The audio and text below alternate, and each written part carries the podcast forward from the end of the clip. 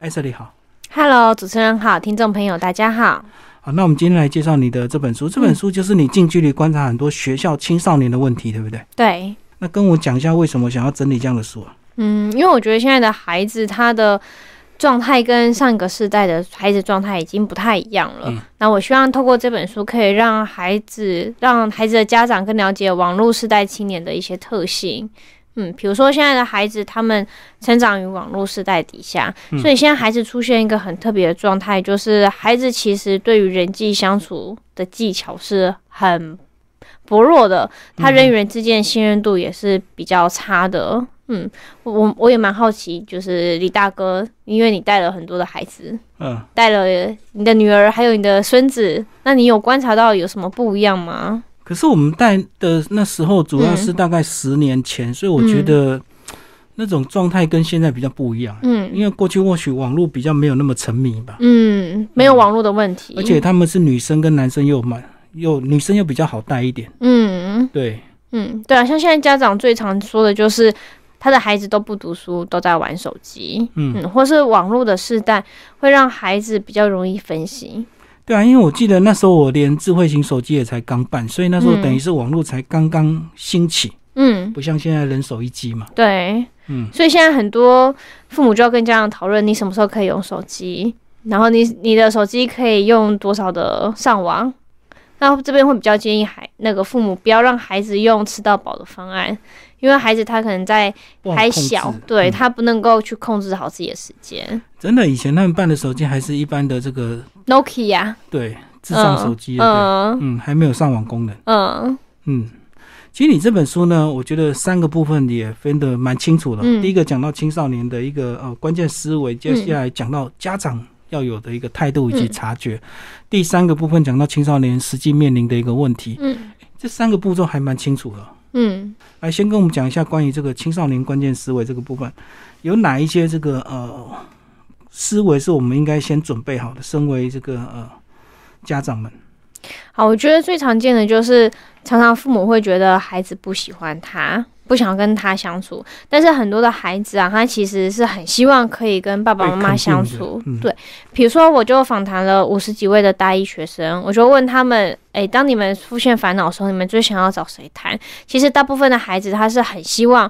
爸爸妈妈可以跟他谈的，可是爸妈都会以为孩子是想要跟同才之间相处，嗯。嗯，但是对孩子来讲，他觉得同才不懂他的烦恼，很多孩子都会觉得我比较早熟，别人没有我那么早熟，所以他会希望有一个人生经验比较丰富的人可以引导他。那为什么最后的结果却是爸爸都觉得孩子不跟他谈，然后孩子也觉得爸妈都不理他呢？这就是出在沟通方面。嗯嗯，比如说，孩子他可能就会跟爸爸妈妈讲话的时候，爸爸妈妈就会很急着要帮孩子解决问题，或是很急着要给孩子一些建议，甚至是批评，孩子就会觉得，哦，我每次跟你讲，你都在阻止我，或是你都在骂我，你都在念我。就是家长太容易太快下结论，对就是，他没有兴趣或没有耐心听小孩讲他的一些青少年烦恼。对，所以对孩子来讲，其实爸爸妈妈的倾听跟陪伴是很重要的。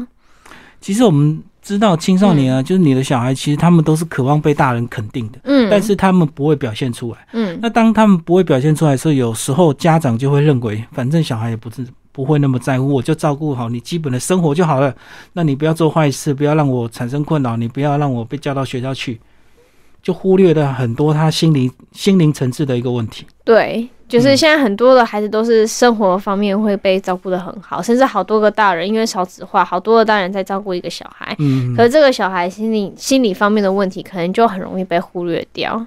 现嗯即便到现在哦，还是有很多的家长会觉得孩子不会得忧郁症，或者是孩子得忧郁症就孩子不要吃药。所以我遇过蛮多高中生，他觉得自己有问题，他就会去上网查，嗯他就怀疑自己可能有忧郁症，然后他叫爸爸妈妈带他去看精神科医生，爸爸妈妈反而是抗拒的，他觉得可能对于忧郁症有一些污名化，就会觉得我太丢脸了吧，我小孩怎么会得忧郁症啊？然后就说你就不要想那么多，你想开一点就没有事了。因为他们认为小孩不可能得到，是他们又没有生活压力，对那你怎么可能会得到？那一定是你想太多。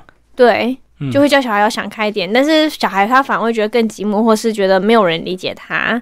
所以我甚至遇过有些高中的孩子，他会自己偷偷摸摸的跑去看精神科，然后看那个药药袋还要藏起来，不要让爸爸妈妈发现。嗯，嗯，就父母亲其实现在很多人对精神科还是有一定的这个抗拒跟所谓的不理解。或是有时候会担心孩子吃药会伤身体。哦但是我都会给父母一个观念，就是吃药它会伤身体，可是不吃更伤。就好像，呃，你有那个高血压的病，你要不要吃药？你一定要吃药，让它维持在一定的程度嘛。不吃药，你可能就会失控了。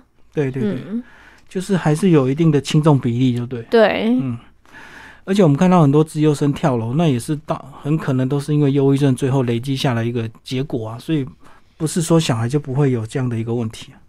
现在新闻蛮蛮常见的，像之前台大，或是前几天有一个人他跳楼了。嗯嗯，就是或是现在有些人会被网络霸凌，然后就做出伤害自己的行为。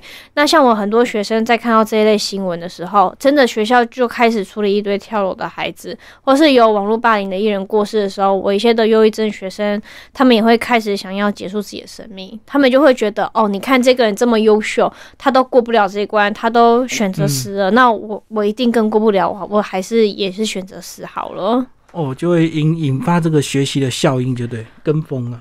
对他们会觉得，他们通常会想要死，是因为他们觉得很绝望，他们一定过不去。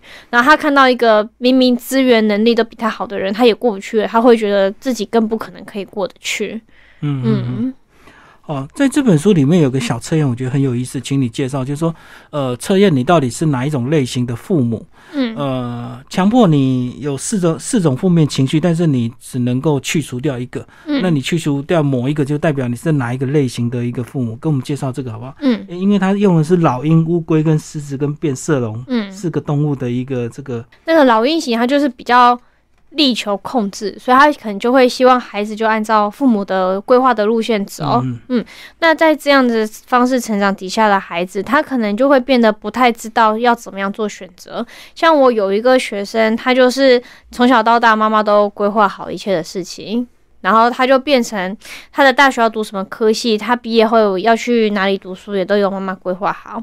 嗯他就说，呃，那我以后要去国外，我听妈妈的话，我去国外读书。但他是为了想要脱离妈妈的掌控，可是当他脱离妈妈掌控，他反而不知道自己怎么做决定，所以他发生事情或者他要准备他的推甄资料的时候，他就跑来找我，然后要我帮他准备好他应该要做所有资料，就是他要我当他的替代妈妈，嗯，就是再找一个人来控制他，因为他害怕自己做选择。很多学生都这样啊，会刻意嗯选外县市的这个大学，就为了这个离开家里，想要自己有自主权，想要自己住这样子。嗯，但是现在的孩子比较特别的是，尤其是在台北的孩子，他们是不想要离开台北的。嗯他们就算考的学校，比如说，比如说考上成大，或者考上嗯嗯、台北一间比较不好的学校，私立的学校好了，他们还是会选择要待在台北的学校。嗯，他们是不想要离开家里的，因为现在的很多孩子啊，他们觉得。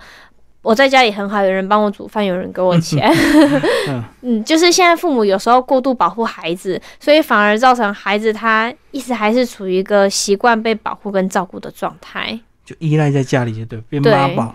对，嗯，那另外还有第二个类型是狮子，狮子就是地球优越，就是我会希望我的孩子什么事情都表现的第一。所以当孩子他比如说在放松的时候，他就很难让孩子去放松。然后去休息，他就会觉得你做这件事情你没有意义呀、那你做这件事情你的目的到底是什么？啊，这样就会压迫孩子。对，嗯所以孩子他可能就会需要用比较大力气来反抗父母。嗯嗯，那第三个类型是乌龟，乌龟它就是比较逃避一点，它遇到事情它比较不敢去正面的处理。就会缩在龟壳里，就呃，有些父母他对孩子也是这样哦，就是比如说孩子他有拒学的问题，他有网络成瘾的问题，有些家长是不敢跟孩子谈的，嗯，他就会用有点逃避的方式，或者是把问题就丢给学校，嗯叫学校来帮忙处理，但是自己不太敢去管教孩子，嗯嗯只活在自己的舒适圈啊嗯嗯变色龙就是比较讨好的类型。嗯嗯，我就是看你想要怎么样子，我就怎么样子对待你。我比较以对方为主，但是我比较失去自我中心。嗯，嗯，这种状况其实有时候小孩也会发生，对不对？如果父母离异的话，有时候小孩也会两边得利或两边得到一些好处，这样子也会变成变色龙的性格。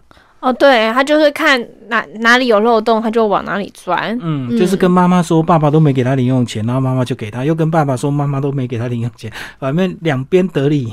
对，所以爸爸妈妈其实不管是不是离异啊，但是爸爸妈妈之间维持一致的界限，或是有一些对孩子教养有一些沟通会比较好一点点。所以简单讲，就是有时候为了孩子还是要沟通，不能够因为离异之后就是完全是各。个人管个人的，然后完全个人独自去对小孩。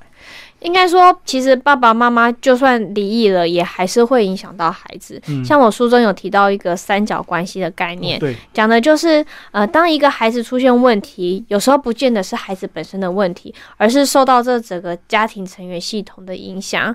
嗯嗯，那这个比如说爸爸妈妈他们处不好，老是在吵架，那孩子就会变成。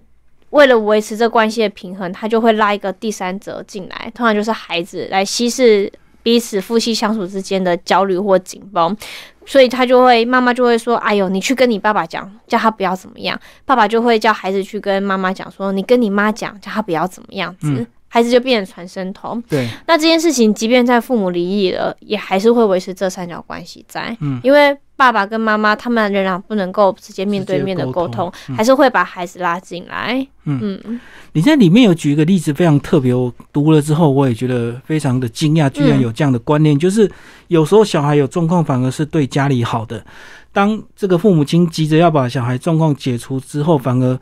所有的注意力跟关注又回到父母亲本身。嗯，哎，这个这个想法我真的第一次听到，原来还真的有一定的道理。有时候小孩有状况并不是不好，而且应该是说，有时候孩子的状况是为了维持这个家庭的平衡。嗯嗯，比如说像现在为什么很多中年夫妻在孩子上大学离家之后，他们会变成离婚，就是因为以前。有孩子，对对对，或是 有时候是为了小孩忍耐，但是也是因为有小孩，所以他们这婚姻关系可以持续。但当失去了小孩，这个三角关系不再能够维持的时候，夫妻不能面对面相处，他们就只好离婚了。嗯嗯。那我在实物经验中，我也真的遇过有孩子哦，嗯，他每次到了暑假的时候，他就会发病，嗯，他就会忧郁症，他就会很想死。为什么呢？那是因为，嗯。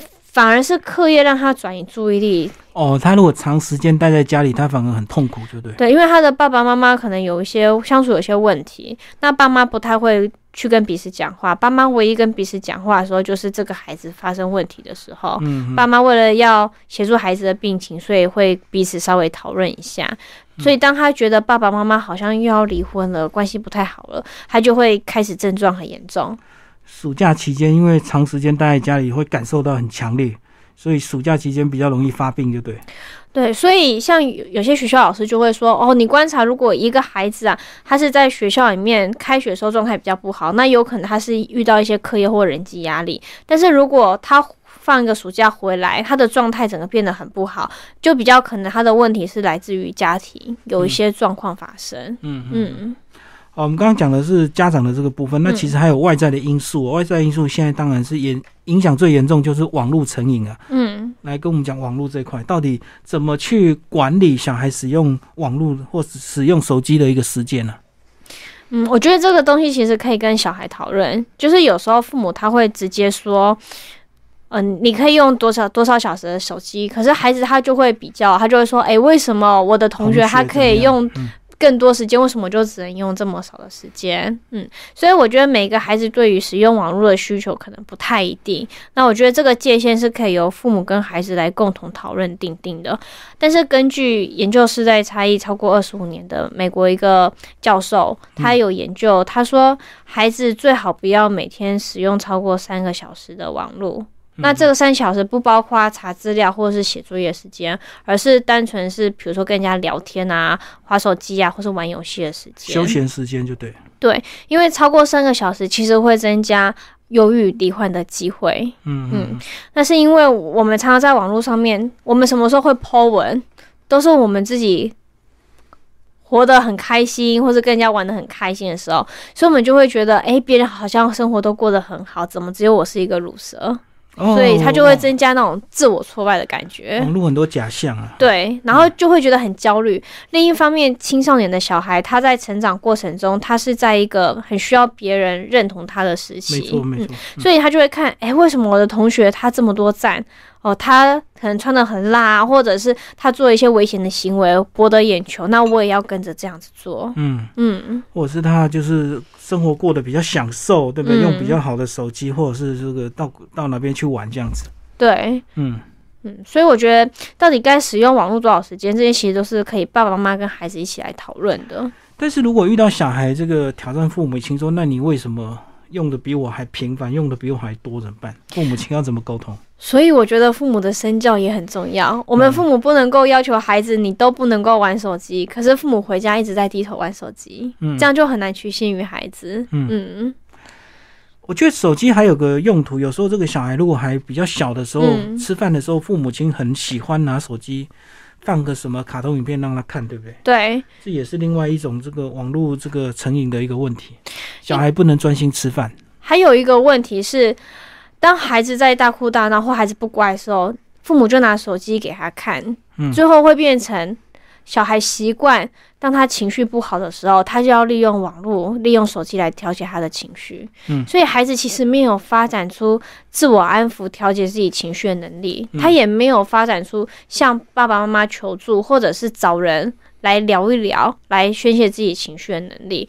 他唯一有的方法就是一直划手机。对，嗯，所以现在的很多孩子，他的情绪其实是在平常的时候容易过度压抑，然后又容易因为一点小事过度反应。嗯嗯。嗯，好，那书的后面其实有一部分是比较直接的，怎么跟小孩谈所谓的情感教育跟性别认同。就是如果你发现小孩开始谈恋爱，或者是他们真的做了一些在此时这个年纪不应该做的事情，那你到底怎么跟他沟通呢？嗯，呃，很多父母啊会在孩子突然发现孩子有交往对象的时候，就开始很紧张的。抓狂哎、对对对，然后就会说你不要跟他单独相处，你不要干嘛，你不要干嘛，然后孩子就会觉得你你干嘛讲成这样子，或即便孩子他真的跟他的交往的对象发生了一些性行为，嗯而家长突然发现，这时候要谈都来不及了，因为已经发生了，孩子是故事中的主角，你要跟他谈，孩子就会觉得很尴尬，他是不想跟你谈的。所以我们要对孩子做情感教育，要在平常就做。比如说，我听到孩子分享他班上谁跟谁在一起，我就会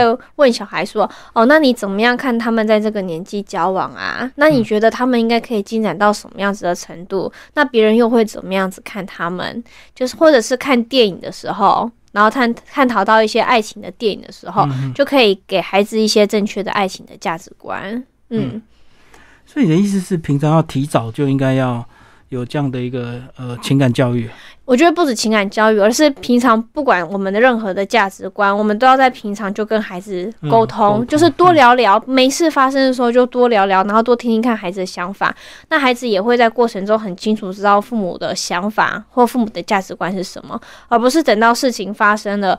父母才跟孩子谈，或是孩子才知道哦，原来我爸妈很在意这个。嗯嗯，里面有教到一些比较实际的技巧。如果遇到小孩真的失恋了，那到底怎么安抚他？嗯，很多爸爸妈妈会觉得失恋不就是小事吗？我人生中有这么多的大事，那失恋这种小事到底有什么好难过的？因为他他会认为你们现在的感情只是那种小孩玩一玩了，就不会不需要太认太认真。对，或者是很多爸爸妈妈觉得，哦，我生存才比较重要啊！我人生中发生过这么多事，爱情就不过是很小的一部分，嗯不值得一提。可是对于青少年来讲，爱情是他们人生中第一次发生的事情，而且他们很多时候，他们可能对父母的关系比较疏远，然后也没有什么朋友。他们的另一半就是他们所有的世界，嗯他们最依赖的一个关系，所以当失恋的时候，他的世界几乎就是崩溃的。嗯，所以这时候父母很需要引导孩子。那像我很多辅导的学生，他们在第一次失恋的时候，他们其实会感到非常的害怕，嗯他们不知道就是这种很心痛、很难过、很低潮。的这种感觉要维持多久？他们甚至会觉得我是不是未来都不敢再相信感情，我一辈子都会这样子。所以我们要给他一个大概时间点，比如说我就会跟孩子说，嗯，有些人他可能会在几个月之后就回复，有些人他可能会很难过，难过个半年、一年，每个人时间不一定。但是孩子会知道，我这个难过是有一个期限，不是永无止境的。嗯嗯，那我也会告诉他，当我们在难过的时候，我们会有的一些情绪发展。比如说，我一开始会否认这件事情，他不可能跟我分手，他一定会再跟我复合的。嗯那到后来也可能会开始讨价还价，哦，拜托啊，我我我会改，你可不可以再跟我复合呢？嗯，然后到后来会接受这个事实，嗯，当你接受之后，你可能就会也开始有点难过，就是认清这个事实了，但是你也会开始找到一些新的方法，新的关注点，对，比如说我生活不再只有我的我交往的对象，我开始也会会去参加一些社团活动，嗯或是我开始也会再认识一些新的朋友。当我生活有其他重心的时候，我过去跟嗯、呃他交往的那个难过，有时候那个感觉就会慢慢的比较稀释掉一点点。时间还是会冲淡一切。对，但是我觉得要让孩子知道他可能会发生什么样的心情转变，他们会比较有方向性。嗯嗯提早告知他们。嗯，对，最后那个呃，雪茹介绍一下你这这本书的两位推荐人好吗？他帮你写了推荐序嘛？嗯，呃，我这两位推荐人，一位是欧阳立中老师，欧阳立中老师他是在丹凤高中担任国中的老师。呃，高中吧，高中的老师，嗯所以他对青少年有很多相处的经验。那另一位是品浩心理师陈品浩，他也有出过一本书叫做《心理韧性》，那他也是专门跟青少年在做沟通辅导的。嗯，嗯。那欧阳老师就说这本书很像是一个翻译举落，就是大人常常听不懂孩子在想什么，他为什么会这样？对，看了这本书吃下去之后，你就会了解哦，孩子他原来是这么想，我要怎么样跟孩子相处比较恰当。嗯。那品浩心理是他觉得这本书的特色是结合了实物跟理论，嗯因为只有理论可能会觉得很遥远，但只有实物会觉得这可能只是心理师的个人相跟孩子相处的经验。嗯，但是当有实论实那个当有理论跟实物经验这两个相辅相成，就可以知道我们怎么样更全面的来了解孩子。对，确实你接触了大量的青少年，所以很嗯实物的去、呃知道理解他们的一个问题，这样。嗯，嗯，所以这本书其实对家长对青少年都蛮适合看，对不对？或是青少年也可以买给爸妈看。嗯，嗯我让爸妈懂你就对。嗯，有时候父母亲真的是到了一定年纪之后，有些想法就会比较执着，对不对？我觉得有时候真的是世代的差异，就是爸爸妈妈会觉得我们那世代都这样子过来的啊，你为什么过不去？嗯嗯，尤其是我觉得职业这件事情更凸显这件事情。比如说像现在很多年轻人都要创业，或是现在很多大学生甚至有创业的学程来读，可是对很多爸爸妈妈来讲，会觉得你去领人薪水很稳定，不是很好，为什么你要创业？但是对于学生来讲，他会看到现在很多的产业都是受到限制的，可能低薪的问题，或是我进入一家公司，这家公司也很可能裁员，很可能倒闭。嗯就是两个世代的观念对于环境的观察跟经验是很不一样的。嗯嗯，嗯，要不要讲一下书风啊？书风设计是从婴儿慢慢到小孩子到成人这样子。然后你有发现，对，嗯这是亲子天下非常认真的设计哦。嗯，他说这个颜色有没有比较红色的颜色？他说看起来很叛逆。然后小时候的表情是比较开心的，但是到了越长大越面无表情，然后甚至有愤怒的表情。嗯嗯，嗯，就是呈现我们从小到大我们的亲子关系的变化，很可能就是像这样子变化的。所以简单讲就是有迹可循，不是突然就变坏就对了。就看就好像呼应你这样的说明，青春不是突然就叛逆。对，很多人会觉得孩子很乖，为什么突然到青少年就突然都不理我了？但是其实是孩子跟父母的互动过程中，他会知道，比如说他有一些问题，爸爸妈妈只会否定他，或是只会一直要给他建议，所以他就习惯就不开开始不跟爸妈说对，或是孩子观察爸妈可能对忧郁症的那个态度是很排斥的。嗯所以孩子当自己罹患忧郁症的时候，他也不敢跟他爸爸妈妈说。哦，所以小孩有时候也会去试探父母亲，问一些问题。那他当他发现这个父母亲对这个议题或这个这件事情的态度是非常偏激的，或者是无法接受的，他可能就不敢讲，对不对？对，而且孩子他有时候根本不用特特意去试探，他从小跟他爸爸妈妈一起相处，他很知道爸爸妈妈的观念价值观是什么。底线就对。对，嗯嗯嗯。嗯，所以有时候小孩真的是跟父母亲讲的一些话，可能都是呃都是有迹可循。嗯，我突然想到说，小孩如果突然问你说他们班有人谈恋爱，那父母亲如果你的反应是非常的这个暴跳如雷的话，他谈恋爱他就不敢跟你说，对，他就说那我那他搞不好下一句就是说，那我最近也交了男朋友或女朋友，嗯嗯嗯所以确实啊，嗯嗯，对啊，就是如果孩子跟你说他他班班上有人谈恋爱，但是你可以说哦，那你怎么样子看呢、那你会想要恋爱吗？那你怎么看这个时期两个人在交往呢？哦，这样就是蛮高段的沟通，对不对？小孩丢问题，那大人也试着回应这个小孩的问题，这样而。且你就在这过程中形塑孩子对于这个阶段要不要交往，跟男女关系会持到什么程度的一个价值观。嗯，嗯那孩子他如果真的有跟人交往，他也会比较愿意跟父母谈。嗯我觉得孩子跟愿意跟父母谈是最重要的关键，父母才有机会及时引导孩子。你，最怕就是父母觉得你都不准跟我谈恋爱，孩子就偷偷谈了，然后偷偷跟另一半发生关系，甚至怀孕就偷偷去追胎，这一切父母都不知道。嗯嗯好，今天非常谢谢艾瑟里为大家介绍他新书《青春不是突然就叛逆》，亲子天下出版，谢谢。谢谢。